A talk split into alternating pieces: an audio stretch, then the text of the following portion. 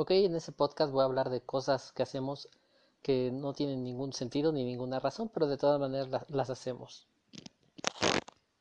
Y más nosotros los latinos.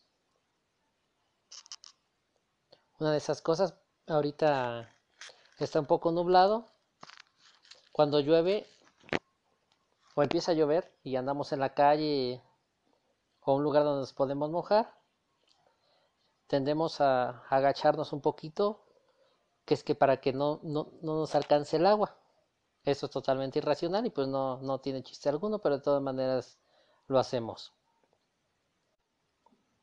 Otra cosa irracional son las supersticiones de que si se te atravesó el gato negro, pues ya, ya te va a ir mal. Este, si te pasan la sal este, con la mano, cuentan que, que agarras este, lo salado de la otra persona y que también cuando se, cae la sal en la mesa, la tienes que tirar por encima del hombro. Son cosas estúpidas que, muchas veces el ser humano practica. El hecho de pasar por debajo de una escalera, el, el romper un espejo, que vas a tener tantos años de mala suerte. Otra, a lo mejor traer una imagen de San Benito en la cartera y creyendo que eso te, te va a dar protección el traer un, San Juditas Tadeo doradito dentro de la cartera, el mentado dólar, el, la gente que a lo mejor se dedica al teatro, el decirle, este, rómpete una, una pierna, o, o, al momento antes de salir del escenario eh, acostumbran a decir mierda, mierda, mierda, mierda, mierda. Eso porque este, cuentan que durante eh, los primeros años, cuando se hacían las obras de teatro, iban mucha gente en diligencia o en caballo y obviamente los caballos hacían sus necesidades cerca del escenario y entonces los actores cuando se asomaban veían que, veían que había mucha mierda, es decir, había mucha gente. El ponerle el ojito de venado al bebé para que no, no le, le vayan a hacer mal de ojo, el poner unas tijeras abiertas que para que no lo vaya a chupar la bruja. Hubo un tiempo que estuvieron de moda los chinitos y tú te ponías un chinito eh, que eran unas figuritas de, madera en forma de, chinos, supuestamente, y, había para todo. Estaba el amarillo que para el dinero, el rojo para el amor, mm, etcétera, etcétera, etcétera. Eh, también eh, dentro de las supersticiones entra en Año Nuevo lo de ponerse los calzones de color amarillo que para atraer dinero, el color rojo que para atraer el amor, etcétera, etcétera, etcétera. otro pensamiento que, ojo, estoy usando el, sentido común aquí y espero que los que estén escuchando esto usen el sentido común, eh, un sentido racional. Para mí es bastante estúpido el que algunas culturas tallen un árbol para hacer una imagen y todavía te postres ante algo que tú tallaste. Simbolice lo que simbolice. E, e, es un pensamiento mágico, pendejo, que a mí eso que yo mismo hice me va a favorecer de cierta manera. Es totalmente ilógico. También el, creer que tienes a lo mejor una prenda de la suerte, sea una camisa, calzones, este, jeans, chamarra, y que tú te vas a ver beneficiado si usas esa prenda. Y hay gente que hasta sufre angustias si a lo mejor este, esa prenda no la, no la tienen lista para a lo mejor la cita con la novia o si quieres quedar bien con, con el galán, etcétera, etcétera, etcétera. Y, y entonces es, te ves eh, autosugestionado por, por esa superstición que tú mismo a lo mejor creaste. Nosotros somos muy, muy, muy, susceptibles a, querer eh, tener algo, algo mágico que nos resuelva la, vida de, forma más, más fácil, sin, sin, tanto esfuerzo. Otra cosa también es, es acerca de las malas vibras. Obviamente contenemos lo, que es energía. Yo creo que se, puede mover energía. Inclusive se puede comprobar que se mueve energía. Ya de eso de, que te llegue a afectar en, que vas a tener un buen día, un mal día, este, por, una energía, eh, tampoco lo creo. simplemente hay días buenos, hay días malos, pero queremos muchas veces encontrar culpables. Por ejemplo, hay gente que se sugestiona tanto que todo lo tiene acomodadito según el manualito del, del Feng Shui. Hay otras personas que a lo mejor creen en lo que es el Reiki, hay otras personas que a lo mejor usan mantras, este, otros que quieren alinear los chakras, eh, otros que a lo mejor, este, no sé, fuman peyote porque sienten que así se van a relajar y van a, y, van a dar más de sí, otros a lo mejor con, la marihuana, otros a lo mejor piensan que si se fuman un cigarro entonces se van a calmar y van a poder pensar mejor. Son muchas veces supersticiones que uno mismo se hace sin que tengan fundamento. Una superstición ya se vuelve dañina cuando nosotros cambiamos una verdad por una superstición. Bueno, ya hablando de lo que son las supersticiones, también podemos hablar de lo que es la buena y la mala suerte. Hay gente que a lo mejor se ha esforzado toda su vida por llegar a un puesto, por a lo mejor tener este algo más que ofrecerle a sus hijos y simplemente pareciera que el destino se empecina a que sigan las condiciones deplorables como a lo mejor está. Y no me refiero solamente económica, económicamente sino a lo mejor este mentalmente espiritualmente. Y hay personas que a lo mejor se puede ver como que nunca se han esforzado en su vida y, y como que todo les sonríe. Como que todo negocio que, que empieza eh, prospera. Hay gente que, que a lo mejor se ha, ganado la lotería y, se la ha sacado dos veces. Hay gente aquí en México que se, ha ganado la lotería dos veces. Ah, bueno, aquí en México habría que ver si fue cierto o fue arreglado, ¿no? Pero eh, no, no dudo que, que, pueda, que pueda ocurrir.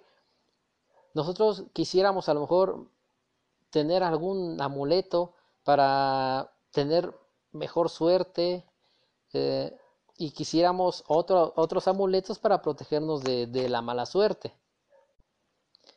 Por ejemplo, si han entrado a una, a una tienda de esas de, chinos, hay unos gatitos muy bonitos que son unos gatitos como de la fortuna que parece que te están saludando, que hacen la patita hacia abajo. Hay unos que son dorados y unos que son blancos. A mí me gustan mucho esos gatitos, de hecho yo quiero un gatito blanco. No porque sea supersticioso ni nada, me gustan los gatos y, me gusta que, pues parece que, el pinche gato, pues, eh, yo, entro y, me saluda y pues eh, este, yo siento que sería bonito así, ay, me está saludando el gato. Este, no sé, me, gusta, se ve bonito. Hay gente que ya cuando está muy desesperada por obtener resultados, y, la verdad son personas bastante flojas y huevonas que en lugar de investigar bien cómo obtener los resultados, terminan cayendo en, algo que rebasa inclusive lo que es la superstición y muchas veces terminan en lo que es la brujería, ¿no? De repente hay mujeres desesperadas por tener al hombre que a lo mejor se les ocurre darle que el toloache, eh, lamentada agua del calzón. Y yo me imagino que de, parte del hombre también ha, de ver eso, ¿no? De, que a lo mejor este, le echen o le pongan algo a, la bebida o la comida de, la amada, no sé, o que vayan ya de plano con el brujo que para que les hagan, les, les hagan un trabajo. Obviamente todo, todo, todo eso está mal y se me hace bastante Mm, a mí se me hace bastante estúpido que la gente caiga en eso. Ahora, eso no quiere decir muchas veces que la gente tenga malas intenciones. A lo mejor fueron por, el brujo, que porque eh, su hija va, a entrar a, la universidad y pues quieren que le vaya bien y ya van a que le hagan una limpia y eso. A lo mejor tienen buenas intenciones, pero están sinceramente eh, equivocados en, en creer que eso es, eh, primeramente que, que, que, que, esté bien. Obviamente no está bien. Repito, estamos usando ahorita nada más lo que es puro sentido común sin meternos en, otras cosas. por puro sentido común, pues está mal. Ok, cambiando bruscamente de tema, voy, voy a platicar este, cómo fue mi, vida de, de, estudiante. Este, voy, voy, a ir lo más rápido que me acuerde. Voy a empezar este, con lo pegado con lo que es preprimaria y, y primaria, porque solamente yo, yo no cursé kinder. Ok, primero, mm, mi, mi primer maestra, recuerdo el nombre, era la maestra Tomasa, Miss Tommy, le decíamos. Fue mi maestra tanto en la preprimaria como eh, algunos años en la, en la primaria. Era una escuela chiquitita, chiquitita, se llamaba el Instituto Iscali Chamapa allá en Naucalpan de Juárez, Estado de México. Y la, conocían como, como, la jirafa, no, a la maestra Tommy, aunque era muy alta, sino a, la escuela. Eh, tuve compañeros con los que conviví durante todo mi periodo, porque repito, era una escuelita chiquititita, nada más había un grupo de primero, uno de segundo y así sucesivamente. Eh, dentro de mis compañeros estaba uh, Janet Sánchez estaba Cristian Roque, estaba Fermín Palencia, Cristian Martínez, Uriel, Lalo Mata García, um, Tracy Frías Pumarino, ah, ¿quién más estaba? Mm, Isaí, Isaías, que eran primos, ah, y ah, Paulina, Silvia, Dusmila, que era este, tía de, Fermín. Y, convivimos desde, chiquitos, ¿no? Obviamente llegamos a hacer travesuras. Una vez estaban, iban a construir, este, bueno, de hecho lo construyeron, este, en la parte este, del patio, estaban haciendo una, bardita y pues se me hizo fácil vaciar los clavos que tenía el albañil ahí en la mezcla. y, pues al momento de, quererlo, este, de, revolverlo, pues el albañil se dio cuenta de que habíamos echado los clavos en la mezcla y nosotros recordamos que estábamos sentados en las escaleras, era una escuela muy chiquita, repito, eh, y, se alcanzaba a escuchar en la dirección que el albañil se estaba quejando con la directora que, que, unos chamacos habían echado los clavos en, la mezcla. Y, obviamente nunca supieron quién, quiénes fueron, pero fuimos, este, nosotros. Había un salón que, quedaba hacia la calle que tenía un, pequeño hoyito en la, eh, en la parte de, abajo del suelo. Ese era nuestro salón y fue nuestro salón durante dos años. Y nosotros le íbamos picando, picando, picando, picando, hasta que hicimos un pequeño orificio por el cual podíamos ver hacia afuera. Eh, después obviamente lo taparon porque el orificio se hizo más grande y, ya este ya se veía inclusive de, afuera hacia adentro. Otra de las cosas que, hicimos en, la escuela, una vez iban, iban a haber competencias y estaba muy de moda lo que era la, lucha libre, Octagon, Atlantis, este, Lismark y, una maestra dijo, van a jugar luchitas sin pegarse feo al siguiente día. Ok, entonces, yo nunca he sido corpulento. Obviamente, yo sabía que no tenía las condiciones. Yo no tenía las condiciones, obviamente, para ganar eh, ningún encuentro. Entonces, se me ocurrió, todavía los venden, son unos polvitos que, es, que son de, sal con azúcar y chile, que se llaman eh, picotico o ricotico, algo, algo así. Eh, que, tienen una como guacamaya o un perico ahí eh, enfrente. El chiste es que compré dos y me los vacié en las bolsas, en la bolsa este, derecha y en la bolsa izquierda. Y ya estaba esperando a la hora de, de, mi competencia, que era con los mismos de, mi salón, pusieron una colchoneta. Y, y, ya, y ya de repente bueno, para, esos momentos, a, mí ya me gustaba Batman. Eso fue como cuarto, quinto de, de, primaria. De hecho, yo, yo aprendí leyendo uh, cómics, eh, a leer. A mí me compraban los cómics de Batman y el Hombre Araña y pues yo, yo aprendí leyendo eso. Probablemente por eso mi apego a lo mejor hacia, hacia Batman. Y, y viene el día de la competencia, ya nos sortean y, y que me toca con Uriel. Uriel era el más alto del salón, yo, yo lo veía enorme y yo pues yo siempre fui chaparrito hasta la prepa que, que di el. Y entonces este, dije, bueno, ni modo. Y ya me vacié este, el chile en las bolsas, metí las manos en las bolsas, es, este, tomé el chile y, la, y puse mis manos atrás de mí. Y ante, antes de nosotros pasó lo que fue Fermín y Cristian y ya este Ahí estaban las compañeras gritando y también los compañeros. Y, como éramos un grupo muy unido, creo el único grupo unido en el que he estado ha sido mi primaria. Y, y, gritaban, eh, en lugar de gritar este fulanito, sutanito, no, eh, gritaban los dos, los dos. Y ya estaban gritando los dos, los dos. Y ya este ganó Fermín. Fermín era más alto que, que Cristian. Y, yo, pensaba, bueno, mi única oportunidad con Uriel, o sea, yo estaba haciendo, yo, yo, yo estaba armando mi estrategia antes de, de, de contender este, con Uriel. Mi estrategia, pues, funcionó, pero no, no, no fui muy sabio a lo mejor en las consecuencias que podía tener el chile en los ojos de mi compañero.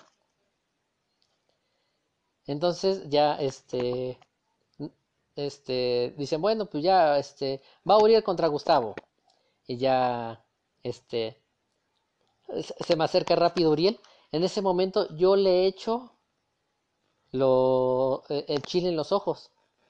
Ya lo de menos fue vencerlo porque pues ya estaba en el suelo, le ardía mucho la cara, él era güero, güero, güero. Me acuerdo, me acuerdo que, terminó rojo, rojo, rojo. Y los ojos rojos, rojo, rojo, rojo.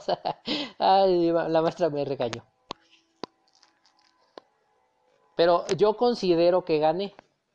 Hasta la fecha, yo considero que gané. Después de ahí, suspendieron el evento de luchitas y ya no hubo más luchitas. Pero yo considero, por mi participación, que eh, el que ganó más contundentemente ahí fui yo. Y muy bueno, en la primaria pasé momentos muy bonitos. Ah, salí ahí con promedio de 9.4. Y entonces eh, nos fuimos Dusmila, Fermín y yo a hacer nuestro examen para, para entrar a lo que era la técnica 13 en Naucalpan de Juárez. Quien venga de Naucalpan sabe que la, secundaria, mm, la mejor secundaria de todo Naucalpan, se supone que, era la, este, técnica 13. De hecho es muy, muy conocida ahí, que estaba inclusive al lado del CCH. Anteriormente se tenía pase directo de la técnica 13 al CCH y de ahí a la UNAM. ¿sí? A mí ya no me tocó eso, pero antes así estaba. Y ya, fuimos al, al poderoso examen. No, nos quedamos en la tarde los tres. Pero eh, la, tía de, Fermín, no Dusmila, eh, su tía más grande, este, conocía a la orientadora. Y entonces, no sé qué movieron ahí, pero nos cambiaron a la mañana. Así que los, tres años que yo estuve ahí en, eh, de, de, secundaria fue, fue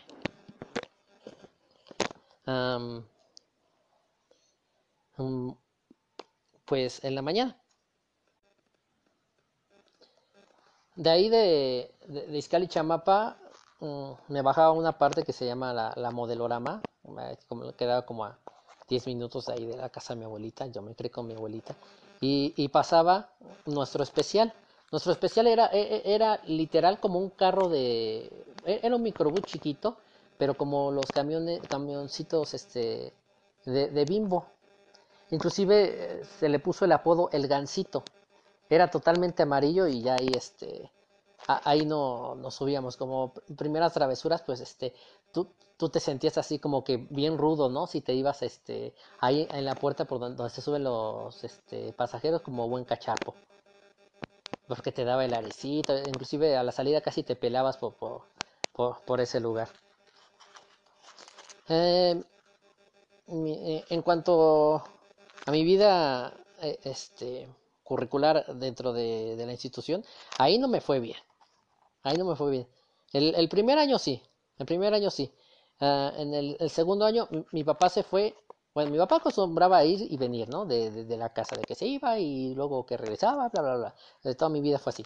Pero de repente se le ocurrió irse a Estados Unidos. Mm, más adelante te este, digo por qué, por qué mencioné eso de papá. Entonces, nunca se me ha dado mucho eso de hacer las tareas. Nunca.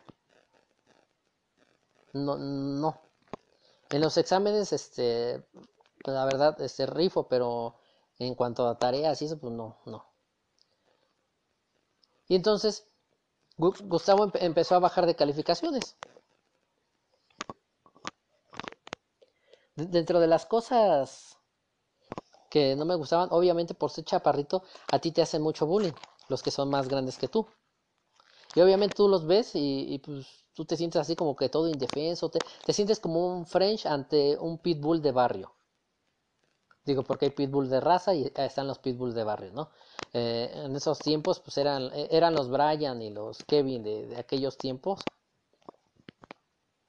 Ah, y, y pues te, te, hacían este mucha mucha burla. Ah, ahí ahí fue cuando me, me, me pusieron este mi, mi primer apodo. Mi, mi, primer apodo yo era muy delgadito y muy muy muy muy chaparrito. Y me pusieron la parquita. No podían poner la parca porque no era más alto.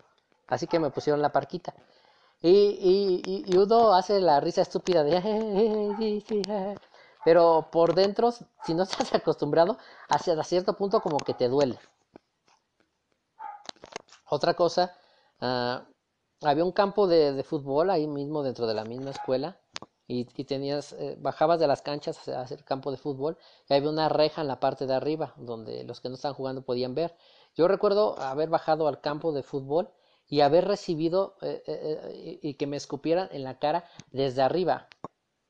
Obviamente no escupían hacia mí, pero escupieron hacia quien fuera y me cayó a mí y me cayó en el cachete y alcancé a escuchar las risas. ¿Cómo era yo? Mm, yo era una persona sumamente tímida y sumamente retraída. Ni siquiera volteé, solamente este, como, como que, que me limpié y ya así seguí como que no pasaba nada. Pero por dentro me, me, me, dio miedo. No, no, no, sé cómo explicarlo, pero me, me, dio temor. Luego, ahí, secundaria, se acostumbraba a que se peleaba. No hay, no hay ni afuera de la, de la secundaria porque esa, esa secundaria sí los expulsaban. Se iban como a cuatro cuadras eh, y ahí a las Américas y ahí se peleaban. Una vez uno de los chavos que, que me echaba carrilla me dijo, oye Gus, es que, es que hoy me toca irme a pelear, este, ¿puedes ir? Para, por si se mete alguien, pues este, te, metas tú. Y, y, yo le dije, ah, sí, obviamente no fui. Este, sí le pegaron, pero yo no fui. Este, pero otros compañeros también se metieron y, y pues también les pegaron y, y fue cuando dije, qué bueno que no fui. Ahí me fui a extraordinario de historia. Increíblemente después me gustó la historia. Yo creo que depende luego también quién, quién te da la materia. E, esa no se excusa, o sea, reprobé porque era mal estudiante, punto. Uh, me fui a extra de matemáticas. Ah, increíblemente, em, en el primer parcial saqué 9. Lo único que yo necesitaba para pasar la materia es que en cualquiera de los otros tres parciales yo sacara un 6, que no saqué. Y ya, este, a causa de, este, yo le agradezco hasta la fecha a ese profesor de matemáticas, porque yo recuerdo que, era el, último parcial, ya ahora sí que para irse a la prepa. Yo, yo hice examen, este, mi examen único fue para irme ahí a, este, a una prepa que está cerca del, del Toreo, donde te enseñaban este, francés eh, e inglés. Yo ahí ya más o menos tenía claro que yo quería estudiar psicología, o al menos algo, algo parecido. Me llamaba la atención, porque siempre me ha gustado leer. Y chin, no pude entrar, ¿por qué? Porque yo tenía que presentar examen extraordinario. En el periódico donde este, aparecen los resultados de si te quedases en tu primera opción o no, aparecí que sí, pero yo no me pude inscribir porque este, había reprobado matemáticas. Yo recuerdo que, que yo recuerdo que fue mi última ocasión que yo llegué a hacer eso de este yo, yo tenía como 14 y medio más o menos. Ah, en que yo le, le dije y, y, casi le, no sí le, le, rogué al maestro no mire este mire este, ayúdeme, écheme la mano, este, necesito nada más un punto, le traigo es lo que usted me diga, no estoy hablando de soborno, pero de, un trabajo, este, y, y, iba mi maestro de, de, de, de, civismo, el cual era muy ególatra, que, que me cayó muy bien, por cierto, y, y, él, y, él, y él le dijo al maestro de matemáticas, y me acuerdo bien, le dijo, ya, ponle un punto. Y mi maestro de matemáticas dijo, no, porque Gustavo tiene que aprender a ser autodidacta. Jamás en mi vida se me olvidó eso. y hasta la fecha es algo que, promuevo y admiro de la gente que es así, autodidacta. Y, y la verdad, pues yo Mm, se me olvidó el nombre del maestro, pero me acuerdo muy bien este que este mm, de su cara en aquellos tiempos y pues yo, yo espero que le haya ido bien y pues que Dios lo tenga en fuego lento. Ok, y entonces, como no entré a mi primera opción, y, por ese tiempo hubo broncas, familiares, nos fuimos a, vivir a Cuautitlán Izcalli, un departamento que le habían dado a mi mamá, ahí enfrente de la Universidad, Universidad Mexicana. Y entré a lo que es Grupo ICEL. Yo igual iba totalmente retraído, sumamente tímido. Ah, yo, no platicaba con mujeres, me, me ponía sumamente nervioso mis círculos de amigos siempre fueron una o dos personas, muy, muy, muy, muy tímido. Nada que ver a lo mejor a lo que soy ahora. Y en Grupo Isel hice un primer semestre de maravilla, nueves y dieces. Después, este, de ahí hubo otra vez problemas y nos regresamos a la casa de mi abuelita. Yo perdí el tiempo que había cursado en, en, el ICEL, que, fue como un año, no me revalidaron las materias y entré a lo que es una prepa abierta, ahí en, en Echegaray. En esa prepa abierta, que, que está en un barrio medio no ricos, pero gente un poquito más pudiente yo veía sus conversaciones. Ah, ojo, había, había de todo, ¿no? Había unos, la verdad, que a lo mejor te hablan con la papa en la boca, pero este, sumamente amables. la verdad, sumamente amables.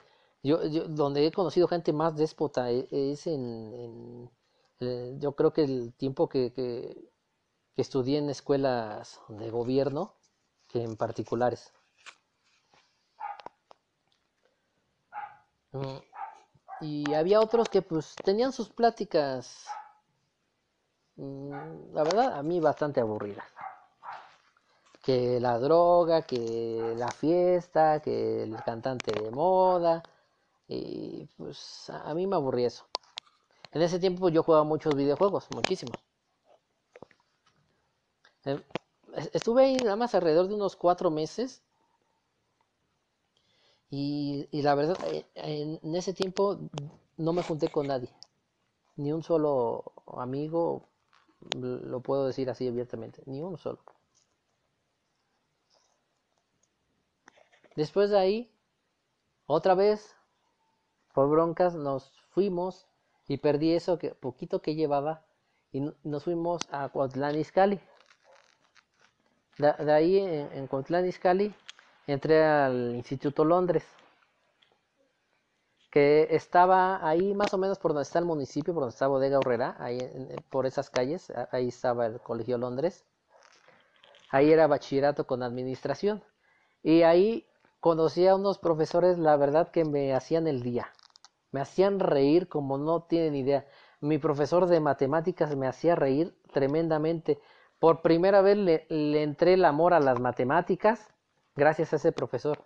Tenía una manera tan jocosa de, de, explicarnos y el de administración, uno de mis mejores maestros, creo yo, este que me, empezó a hablar de, de, Mush Galindo, eh, de las etapas de, de la planeación, de la organización, etcétera. Ah, de, ahí, la verdad, tengo muy bonitos recuerdos. Tuve compañeros muy buenos. Eh, Jonathan, ah, mm, mi mejor amigo en esos tiempos fue Eric Ángel. Él vivía en. De repente, que eh, estoy en esa escuela y ahora sí yo dije, no, ahora sí ya no me voy a, a, cambiar de escuela. Aquí, aquí termino la prepa. Lo que no contaba es que cierran la, la, prepa porque no pegó ahí en Iscali y, y, nos mandan a la matriz que está en Tlalnepantla. Y luego a mi papá le dieron una casa acá en Huehuetoca. Y de repente es, nosotros nos cambiamos a Huehuetoca, pero yo ya no me quise salir de, de la escuela. Y entonces me iba desde Huehuetoca hasta Tlalnepantla, diario. En, esos tiempos yo empecé a leer muchísimo, muchísimo. Yo cada semana leía uno o dos libros, uno o dos libros, uno o dos libros, uno o dos libros. Leía de todo, ¿eh? desde basura hasta cosas sumamente este, interesantes. Ahí en, la prepa saqué segundo nivel de aprovechamiento. Ah, fue, fue una etapa bastante bonita donde mis compañeros tomaban, algunos se drogaban, pero depende, yo creo que este, la persona, inclusive a mí nunca, nunca me llegaron a invitar ni una cerveza, ni siquiera droga tampoco me llegaron a invitar. Nunca. Bastante respetuosos en eso. Yo creo que este, depende, ¿no? Si yo veo que la persona está centradita, ¿por qué lo voy a ir a chingar? Ahí me, empecé a soltar un, poquito, pero yo seguía muy retraído. A mí no me gustaba pasar a exponer. Yo pasaba a exponer y, yo creo que como la mayoría llevaba a lo mejor este mis mis papel bond, mis este, fichas de trabajo o hemerográficas como apoyo. Ah, a lo mejor se usaba el PowerPoint pero no, no me gustaba, me dejaba bastante insatisfecho, no me gustaba hablar enfrente, frente de la gente. Ahí salí con un muy buen promedio de la, de la prepa. Y entonces, de ahí hay problemas en mi casa, otra vez, y, y paro de estudiar un año. Ese año empecé a leer mucho y a estudiar mucho, pero fue más por mi cuenta.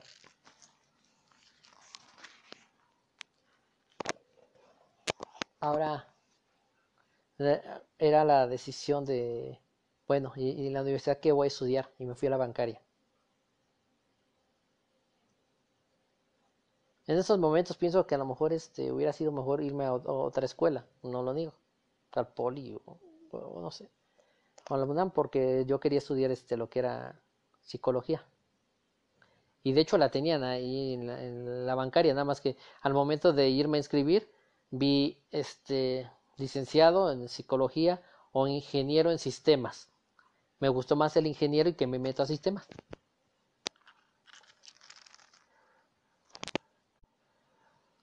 Ya en la universidad, por causas um, propias, diría yo, empecé a hablar en, público. Eh, dejaban temas libres Ah, me acuerdo mucho de mi profesor Simón Peralta, un viejecito de administración, el cual nos dejaba un tema libre y lo tenías que exponer durante 40 minutos. Pero no te dejaba ni láminas, ni fichas, ni una hojita de papel, nada. Tu plumoncito y a exponer. Ahí fue cuando este, me di cuenta que no sabía exponer, que no sabía hablar. Pero de repente yo empecé a hablar, me empecé a soltar, empecé a hablar, hablar, hablar, hablar, hablar, hablar, y se me dio. Y hasta la fecha a mí me gusta muchísimo hablar, pero la verdad sí me, me vi muy apoyado por lo que fue ese profesor, me enseñó este, maneras de hablar, me recomendó que leyera este, cosas de, de oratoria. Y, y entonces fue, fue, como yo comencé a exponer sin ningún problema de, los temas cuando me los dejaban temas libres. El primer tema que, yo expuse dentro de una universidad fue acerca de los dones. Después me acuerdo que hablé de, Sansón y Dalila, pero era algo, lo, daba en forma divertida. En una forma que a mí me gustaría que me lo dieran y, una forma en que yo lo entendería.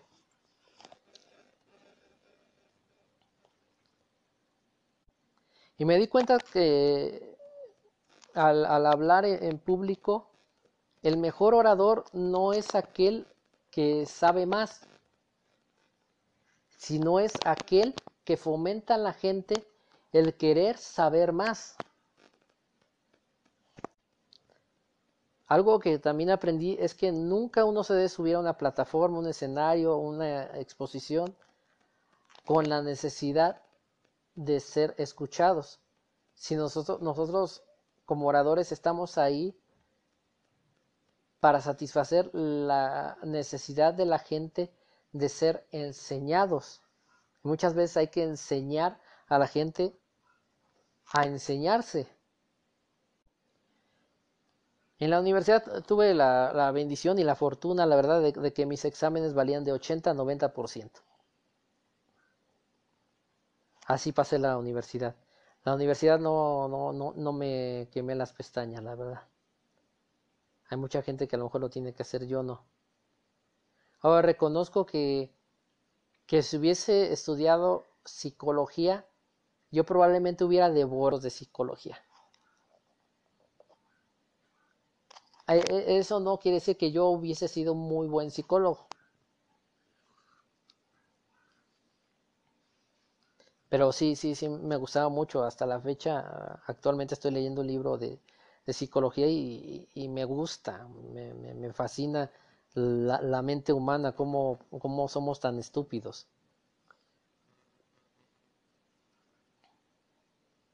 Mi vida de estudiante fue de, de fracasos, este, uno que otro logro. Pero me, di cuenta de algo, si, si, si, si tú repruebas y, y tienes esa santa necedad de pasar, pasar porque pasas, te fogueas y después ya no te asusta tanto. Y te vas haciendo no, no inmune a que, ay, pues voy a reprobar este, las que se me vengan en gana. No, o sea, eso, eso ya es otra, otra cosa. Pero simplemente ya no te frustras porque me tocó una compañera en la secundaria, se llamaba Rocío, que, que se puso mal cuando reprobó y la mandaron a extraordinario, pero mal. La, la chica entró en depre y por una materia. Hace poquito leí algo que creo que es muy cierto, muy difícil de aplicar, pero muy cierto, de que si tienes solución, ¿para qué te preocupa? Y si no tienes solución, ¿para qué te preocupas? Ya cuando me metí a, estudiar este, gastronomía, estaba dando clases en GEMS, yo ya era totalmente diferente a, a como era. Este, sin broncas, yo ya le preguntaba cosas al, profesor, lo, cuestionaba. Y, me gustó también eh, la, gastronomía, es, algo sumamente caro, la verdad, pero sí, sí, me, gustó mucho. En cuanto a lo mejor mm, yo me pongo a cocinar algo, yo quiero que, que huela, sepa bien. Me, me, me gusta. Ya no me, ya no me, afano tanto por porque eso que el otro eh, en ese aspecto en cuanto a gastronomía en cuanto a ser autodidacta pues sí es algo que, me sigue me sigue gustando muchas veces pensamos que la gente muy inteligente es, es, la mejor. Yo creo que no, yo creo que es mejor la gente que es abusada. Que es abusada. Obviamente que razona bien. Porque hay gente que no sabe ni razonar y hay gente que de plano no sabe ni leer. Y hay que enseñarles inclusive a leer. Porque si no saben leer, entonces pasa como en el libro que estoy leyendo. Entonces, si no sabes leer, entonces eso te genera una duda. Y como no leíste bien, generas mal la pregunta y a malas preguntas respuestas erróneas. Debemos de aprender a leer y debemos aprender también a, leer entre líneas, que yo lo veo como algo básico desde niñitos, eh, esencial, pero que no se enseña. Pero yo creo que eso es lo que te da la lectura, pero no cualquier lectura, sino la lectura que es crítica. El poner las cosas en duda te trae a lo que es a reforzar la verdad o a darte cuenta de un error. Porque la verdad es absoluta. Por más que tú la cuestiones, por más que tú metas en duda algo, si realmente es verdad, va a seguir siendo verdad a pesar de tus dudas. Nada más plantea bien la, pregunta para que tú puedas llegar a la respuesta correcta. Y pues bueno, creo que ahora sí me, me alargué un poquito. Pero bueno, ok. Eso era, creo que todo lo que quería contar. Nos vemos.